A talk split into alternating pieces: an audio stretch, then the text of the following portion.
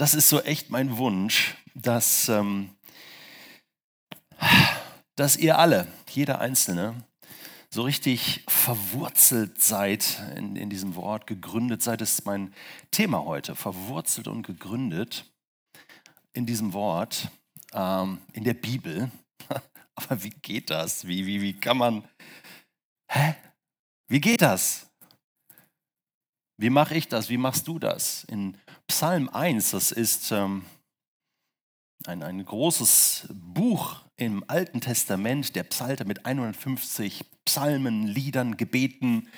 Und in, im ersten Psalm geht es genau darum, das ist so die Vision äh, dort, die beschrieben wird. Ähm, und da wird es so beschrieben, denke über das Wort Gottes nach Tag und Nacht, beweg es immer wieder in deinem Herzen, setz dich dem immer wieder aus, setz dich Gott aus und dann passiert da was in deinem Leben und das Bild, was dann gebraucht wird, ist, dann bist du wie ein Baum gepflanzt an einem Wasserbach und du bringst deine Frucht regelmäßig und deine Blätter verwelken nicht. Verwurzelt und gegründet, wie ein Baum am Wasser. Ist das Bild. Wer möchte so ein Baum sein? Ich möchte so ein Baum sein, gewurzelt und gegründet am Wasserbach. Und da merkst du auch schon eins, es geht nicht nur um dich, denn von diesem Baum haben auch andere was der Baum futtert seine Früchte ja nicht selbst. Hast du schon mal einen Baum gesehen, der seine Früchte, Früchte selbst isst? Da kommen andere und bedienen sich. Und das hängt mit folgender Frage zusammen. Aufgepasst. Welche Bibel liest dein Nachbar, dein Freund, deine Freundin, Kollege, Kollegin, Schule, Uni, Arbeitsplatz, der nicht an Jesus glaubt. Hä? Detlef, was hat das damit zu tun, dass ich verwurzelt bin im Wort Gottes? Genau das.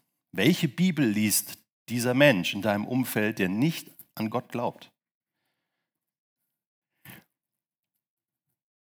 Neue Genfer? Elberfelder?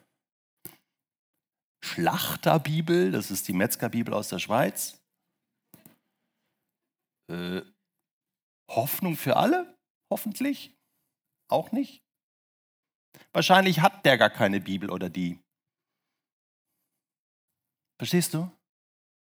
Und die einzige Bibel, die dieser Mensch liest, bist du. Das ist die Bibel. Und die Frage heute Morgen ist, was liest er da? Was kann er sehen in deinem Leben an Früchten und an grünen Blättern?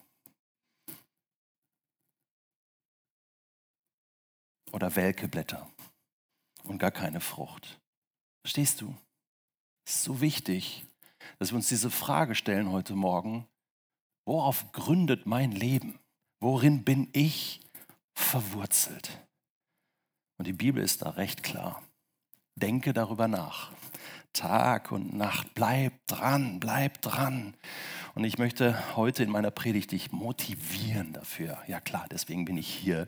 Ich werde noch ein bisschen mehr erzählen. Eigentlich könnte ich jetzt schon aufhören, aber ich gebe noch ein paar Tipps. Und wir lernen jetzt äh, zwei Menschen kennen, die genau auch in so einer Lebensphase waren, wo sie wirklich alle Hoffnung verloren hatten und wirklich am Zweifeln waren, ob das überhaupt alles stimmt mit Gott und mit Jesus und mit all dem und, und wie die zwei die Kurve kriegen und neu erleben, wie sie verwurzelt und gegründet werden in das Wort Gottes. Mega spannend. Wir gucken uns das an und ich bitte dich, dass du gut zuhörst und für dich einfach so Impulse mitnimmst und sagst, hey, möchte ich auch machen. Ja, das motiviert mich, das ist ein guter Gedanke.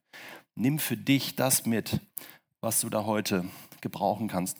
Ich bin viel unterwegs, ähm, Alex hat schon gesagt, obwohl so viel ist das auch nicht mehr. Ich mache viel äh, so Podcasts und, und, spreche über Mikro und dann kann man das hören. Das heißt, da muss ich nicht mehr so viel reisen, hat Vorteil. Und doch reist das, was ich sage, durch, äh, durch die Lande die Bibel im Ohr. Und wenn ich so unterwegs bin, dann äh, erlebe ich immer Folgendes, dass äh, viele Menschen sagen, ja, Bibel ist ja okay, aber weißt du, Detlef, ich lese lieber im Neuen Testament.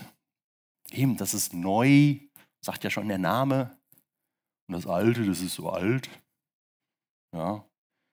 Und eben so wie alte Schuhe, ne, da ziehe ich lieber die neuen an. Ne, schöner.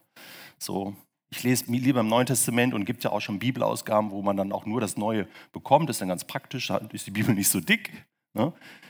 Und dann liest man nur das Neue und das ist eh wichtiger. Und das, es geht bis dahin, dass, dass Menschen sagen, ja, ähm, eben das Alte, das ist auch nicht mehr so wichtig. Äh, das wurde auch irgendwie abgelöst eben von dem Neuen und so. Und das stimmt natürlich nicht. Ähm, wusstest du, dass das sogenannte Alte Testament im Neuen Testament 452 Mal zitiert wird. 452 Mal. Plus dann kommen noch so Anlehnungen und, und Assoziationen. Also ganz, ganz, ganz, ganz viel. Wenn man das alles rausschneiden würde aus dem Neuen Testament, weil das ist ja veraltet, da bleibt nicht so viel übrig. Außer Jesus der bleibt übrig. Ja. Das ist auch gut. Ja, der ist ja auch neu. Obwohl so neu auch nicht, weil im Alten Testament gibt es 330 Prophetien und Verheißungen auf Jesus. Das heißt, du findest Jesus, den du im Neuen Testament findest, auch schon im Alten Testament. Und das Alte Testament ist erfüllt das Neue Testament und du merkst, du, du kannst es gar nicht auseinandernehmen, auseinanderreißen. Nein, das wäre fatal. Es ist ein Buch, es ist eine Geschichte und es ist auch derselbe Gott im ersten und im zweiten Teil der Bibel. Ähm, deswegen kannst du diesem Buch wirklich vertrauen. Es ist eine Geschichte, eine Story. Und dass das so stimmt, das erleben wir jetzt in dieser Geschichte, die ich euch erzählen möchte. Und die finden wir in Lukas 24. Da ist ähm, Jesus unterwegs in Israel, läuft von Jerusalem Richtung Emmaus, das ist so zwei Stunden entfernt. Und die Situation ist besonders, weil Jesus ist bereits auferstanden. Genau, das ist eigentlich eine coole Situation. Ähm, also er hat das alles schon hinter sich, ähm, ist eigentlich so schon so fast auf dem Heimweg Richtung Himmel. Ähm, wir sind ja so in dieser Zeit jetzt nach Ostern. Es könnte heute gewesen sein, vor 2000 Jahren oder so. Krass, ja, wo das passiert ist, was ich jetzt lese. Ähm, Pfingsten ist noch vor uns und Himmelfahrt kommt ja jetzt, ne, Ende Mai. Ungefähr da so in dem Zeitraum. Super, also passt super rein, Viva Mannheim. Ja? Lesen wir doch den Text, der heute vor 2000 Jahren ungefähr passiert ist. Und ich lese mal ab Vers 13 im Lukasevangelium, Kapitel 24. Ja. Da heißt es, am selben Tag gingen zwei von den Jüngern nach Emmaus, einem Dorf, das zwei Stunden von Jerusalem entfernt liegt. Unterwegs sprachen sie miteinander über alles, was in den zurückliegenden Tagen geschehen war. Und während sie so miteinander redeten und sich Gedanken machten, trat Jesus selbst zu ihnen und schloss sich ihnen an. Doch es war, als würden ihnen die Augen zugehalten. Sie erkannten ihn nicht. Worüber redet ihr denn miteinander auf eurem Weg? fragte er sie. Da blieben sie traurig stehen und einer von ihnen, er hieß Kleopas, meinte, bist du der Einzige, der sich zurzeit in Jerusalem aufhält und nichts von dem weiß, was dort in diesen Tagen geschehen ist? Was ist denn geschehen? fragte Jesus. Sie erwiderten, es geht um Jesus von Nazareth, der sich durch sein Wirken und sein Wort vor Gott und vor dem ganzen Volk als mächtiger Prophet erwiesen hatte. Ihn haben unsere führenden Priester und die anderen führenden Männer zum Tod verurteilen und kreuzigen lassen. Und wir hatten gehofft, er sei es, der Israel erlösen werde. Nochmal. Und wir hatten gehofft, er sei es, der Israel erlösen würde.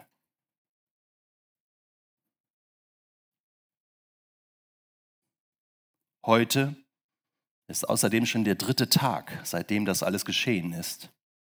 Doch nicht genug damit.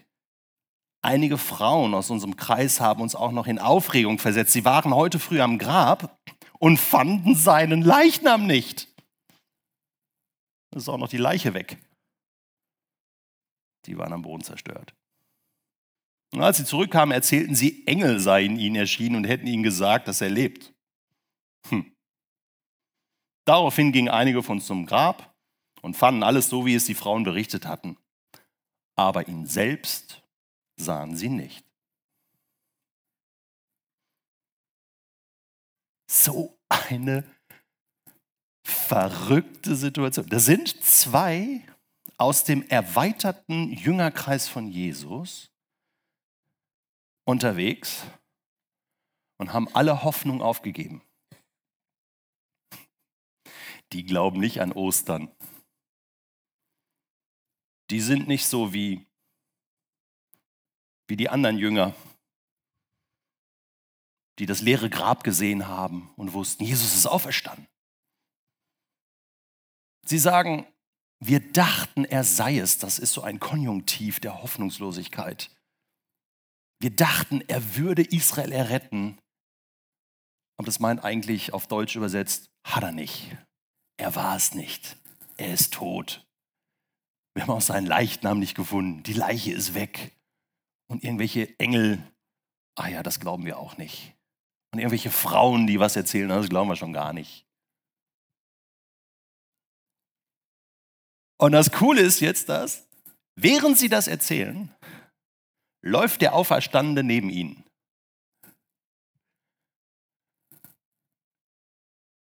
Während Menschen heute sagen, Gott gibt's nicht, hört Gott zu. Und so, ah, das ist ja interessant. Während Menschen sagen heute, Jesus ist nicht auferstanden, ist der Auferstandene mitten unter uns und sagt, interessant. Spannend ist jetzt, ich nenne das, ich nenne das so den Humor des Auferstandenen. Mein erster Punkt. Jesus hat einen richtig guten Humor. Weil Jesus gibt sich ja nicht zu erkennen. Da musst du schon gut drauf sein. Ne? So, es ist ja wirklich fast an der Grenze. Ne? So, worüber redet ihr denn? Ne? Ja, bist du denn der Einzige? Ne? Also, die sind ja völlig in Aufruhr. Ja, und, und, und an, an einer Stelle fragt er, ja, was ist denn passiert? Boah, das ist hart an der Grenze, oder? Er weiß doch, was passiert ist. Er hat es selbst erlebt. Und tut so, als wenn er nichts wüsste. Habe ich gesagt, Jesus, oh, ich bete oft und sage, Jesus, das ist ein dickes Ding. Darf man das? Also Humor ist noch übertrieben. Das ist ja fast. Du tust so, als wenn du von nichts wüsstest, obwohl du weißt. Also Ganz, ganz extrem, oder? Natürlich macht er das bewusst. Was bezweckt er denn damit? Gut, er will erstmal zuhören und nicht gleich Antworten geben. Das ist übrigens ein guter Tipp. Hm? Zuhören. Was ist denn passiert? Ah, interessant. Wie haben die das denn erlebt? Wie hoffnungslos sind die eigentlich drauf, die zwei? Und ich glaube, Jesus war erstaunt. Jesus war erstaunt. Und ich finde das man kann wirklich auch darüber schmunzeln und sagen, Jesus, das ist so ein bisschen listig. Ja, aber das hat er selbst mal gesagt. Seid, seid listig und klug wie die Schlangen und ohne falsch wie die Tauben. Okay, ich wollte nur mal darauf hinweisen. Jetzt ist die spannende Frage, wie wird Jesus dieser Hoffnungslosigkeit dieser zwei Menschen, die ihm wichtig waren. Einer hieß Kleopas. Übrigens wird für den Kleopas dann später auch peinlich gewesen sein, die Geschichte in der Bibel zu lesen. Es so, oh Mann, nein, wie peinlich. Das finde ich immer so witzig. Lukas hat ja recherchiert und dann eben wahrscheinlich den Kleopas getroffen. Wo ist übrigens Kleopas? Und dann huscht einer raus, so, ey, bleib mal hier, ja. Mal, die Geschichte will ich gerne aufschreiben. Nein, die ist so peinlich. Warum? Ja, ach ja, Mensch, Jesus ist zwei Stunden mit, wir sind zwei Stunden mit Jesus spazieren gegangen und haben nicht gemerkt, dass es Jesus ist. Das kann also passieren, tatsächlich. Dass Jesus bei dir ist und, und, und du merkst es gar nicht. Ja? Und das ist vielleicht auch peinlich. So, ach so, das warst du. Später heißt es, da wurden ihnen die Augen geöffnet. Wir brauchen diese Momente, aber anscheinend brauchen wir auch diese Lektion von, von, dass Jesus mit uns ist und wir merken es nicht. Und Jesus hat das ja extra gemacht. Denn die Frage ist, wie reagiert Jesus jetzt auf diese Hoffnungslosigkeit dieser zwei Jünger? Antwort, er gibt sich ihnen nicht zu erkennen. Das wäre jetzt meine Strategie gewesen. Ja? Wenn ich jetzt anstelle von Jesus gewesen wäre, hätte ich spätestens da es nicht mehr ausgehalten, oder? Diese Spannung, oder? So, tada! Ja? Ich bin's! Erkennt ihr mich nicht? Hier, wie später bei Thomas übrigens. Thomas war ja auch so ein Kandidat von den zwölf Jüngern. So, nö, ich, nö, ich glaube das nicht. Nö, der soll erst mal kommen, der muss mir erst mal hier alle Wunden und alle einschieben und, und, und, und Narben und zeigen und, und einen Handstand machen und machen und so. Und vielleicht glaube ich dann und so. Und Jesus macht das ja begegnet ihm und sagt, komm hier, hier, hier, fass mal an und so. Und ich denke so, und dann glaubt der, dann ich so, ja, ist ja easy. Das ist ja einfach. Also das ist ja, das ist ja echt. Äh, und, jetzt, ist, jetzt ist die spannende Frage, warum macht Jesus das nicht hier? Er macht es nämlich nicht. Er macht nicht tada. Was macht er denn? Lesen wir mal weiter. Seid ihr auch gespannt? Lesen wir mal weiter. Da sagte Jesus zu ihnen, Vers 25, ihr unverständigen Leute, ihr unverständigen Leute. Und da hörte sein Humor wirklich auf. Wie schwer fällt es euch, all das zu glauben, was die Propheten gesagt haben? Musste denn der Messias nicht all das erleiden, um zu seiner Herrlichkeit zu gelangen? Und dann ging er mit ihnen die ganze Schrift durch und erklärte ihnen alles, was sich auf ihn bezog. Zuerst bei Mose und dann bei sämtlichen Propheten.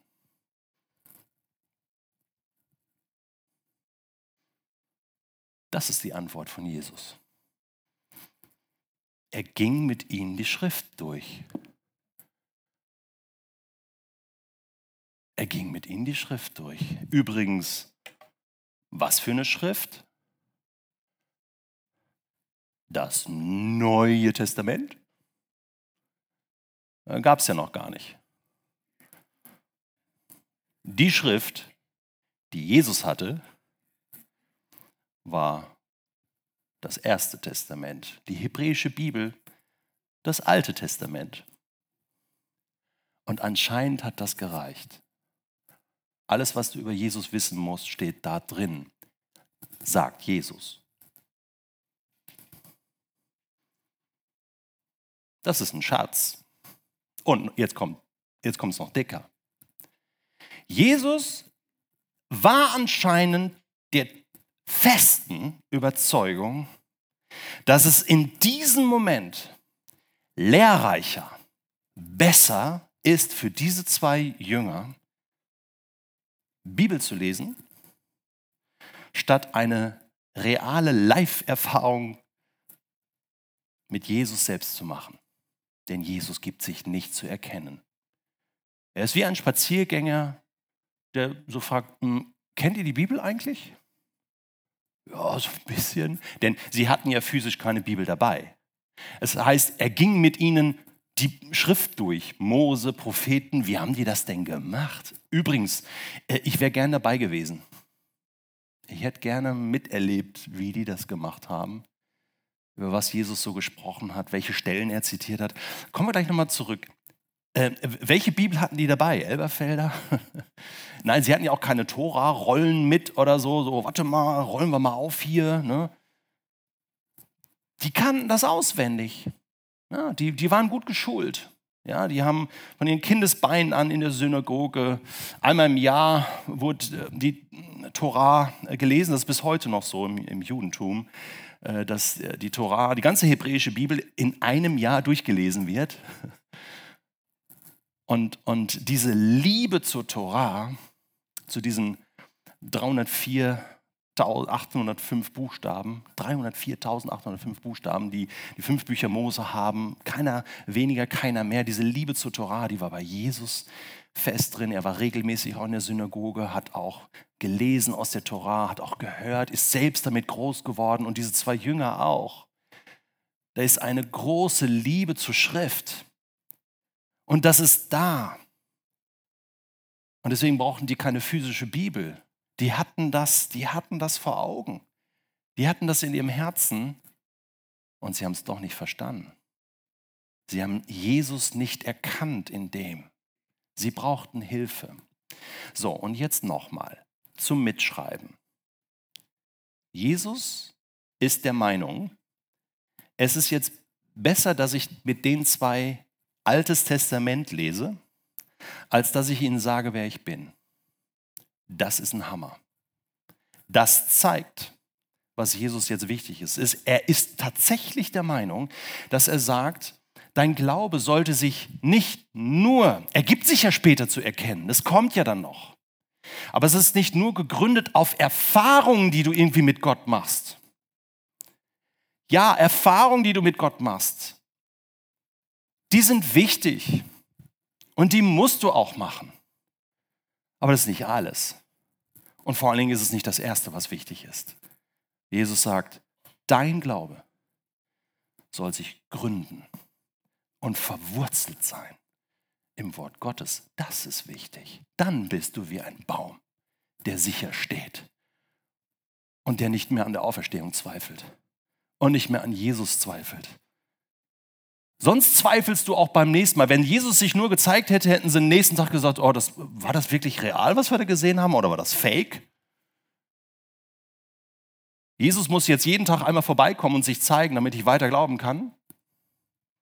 Aber wenn du das Wort Gottes hast, dann hast du Dinge schwarz auf weiß.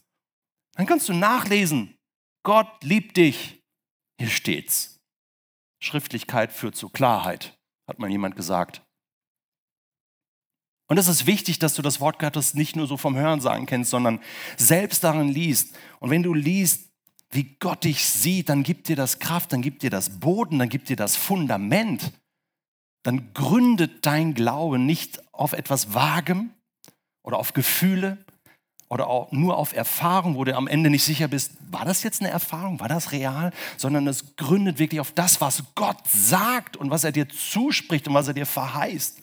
Und Jesus ging mit ihnen die Schrift durch. Und genau das müssen wir auch tun, regelmäßig die Schrift mit Jesus durchgehen. Und er ist ja da und hilft uns. Und er fängt bei Mose an. Anscheinend ist wichtig, Mose zu lesen. Lasst uns Mose lesen. Ach, wir sollten viel mehr Mose lesen, finde ich. Wir lesen zu viel, wenig Mose, zu viel anderes Zeug. Welche Stelle hat Jesus denn zuerst bedacht? Vielleicht, ich weiß es nicht, ich war ja nicht dabei, aber vielleicht 1. Mose 3, Vers 15, wo die Schuld der Menschen so offenbar ist und Gott aber zu ihnen kommt, zu den ersten Menschen, zu ihnen sagt, hey, ich habe schon eine Lösung. Da wird jemand kommen, ein Nachkomme wird kommen und der Schlange den Kopf zertreten. Das ist übrigens die erste, das erste Evangelium, sagt man. Auf Seite 3 der Bibel findest du das erste Evangelium und den ersten Hinweis auf einen Nachkommen, der der Schlange den Kopf zertreten wird. Da findest du Jesus schon. Und ich bin mir tausendprozentig sicher, dass Jesus diese Stelle bei Mose mit ihnen durchgegangen ist. Kennt ihr diese Stelle? Emmaus Jünger? Ja, ja, die kannten das.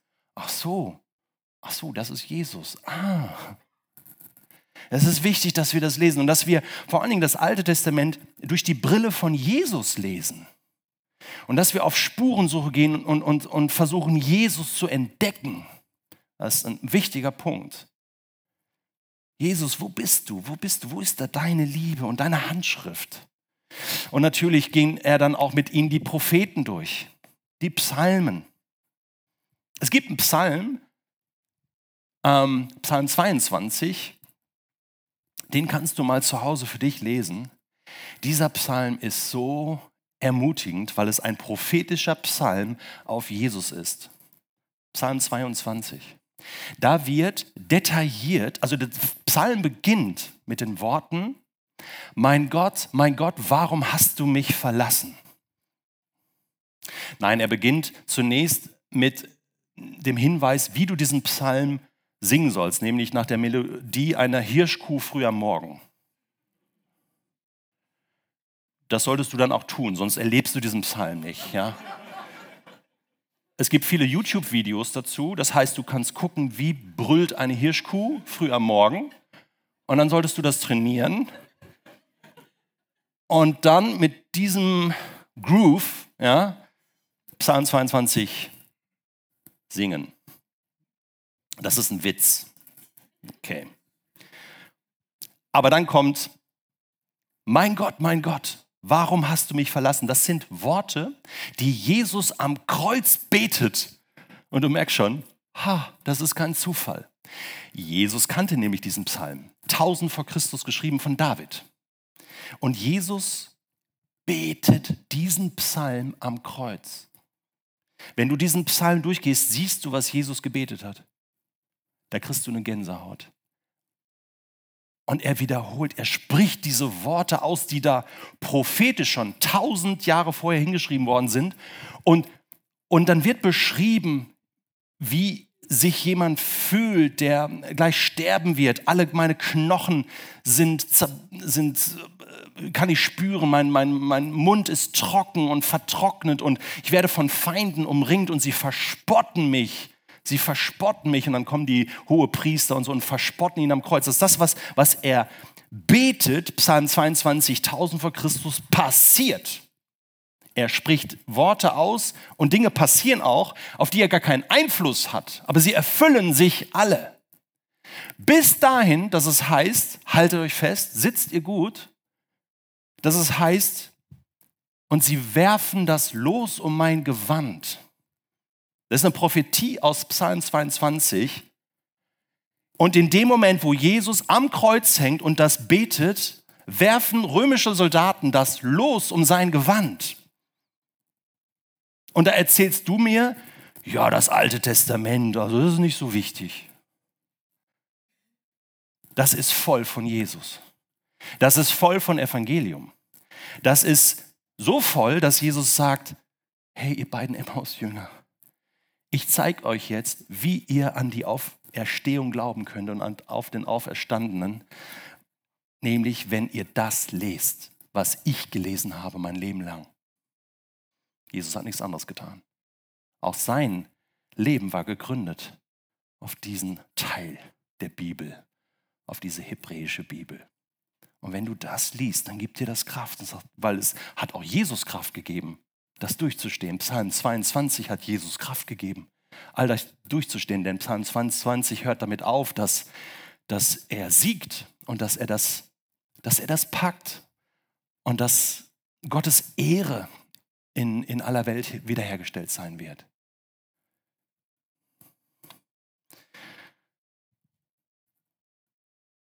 Ich wünsche dir das von Herzen, dass du heute Morgen ganz neu den Mut fasst, Bibel zu lesen. Es braucht Mut, es braucht, es braucht Überwindung, ich weiß das. Deswegen habe ich gestern schon gesagt, mein Gratistipp ist der, ähm, mach es nicht allein. Die Emmaus-Jünger waren auch zu zweit. Und ich glaube, da ist die erste Kleingruppe entstanden in Jerusalem. Die haben sie gesagt, okay. Ähm, denn am, beim Abendessen werden ihre Augen aufgetan. Und da war Jesus aber schon wieder weg. Und sie erkennen, das war ja Jesus.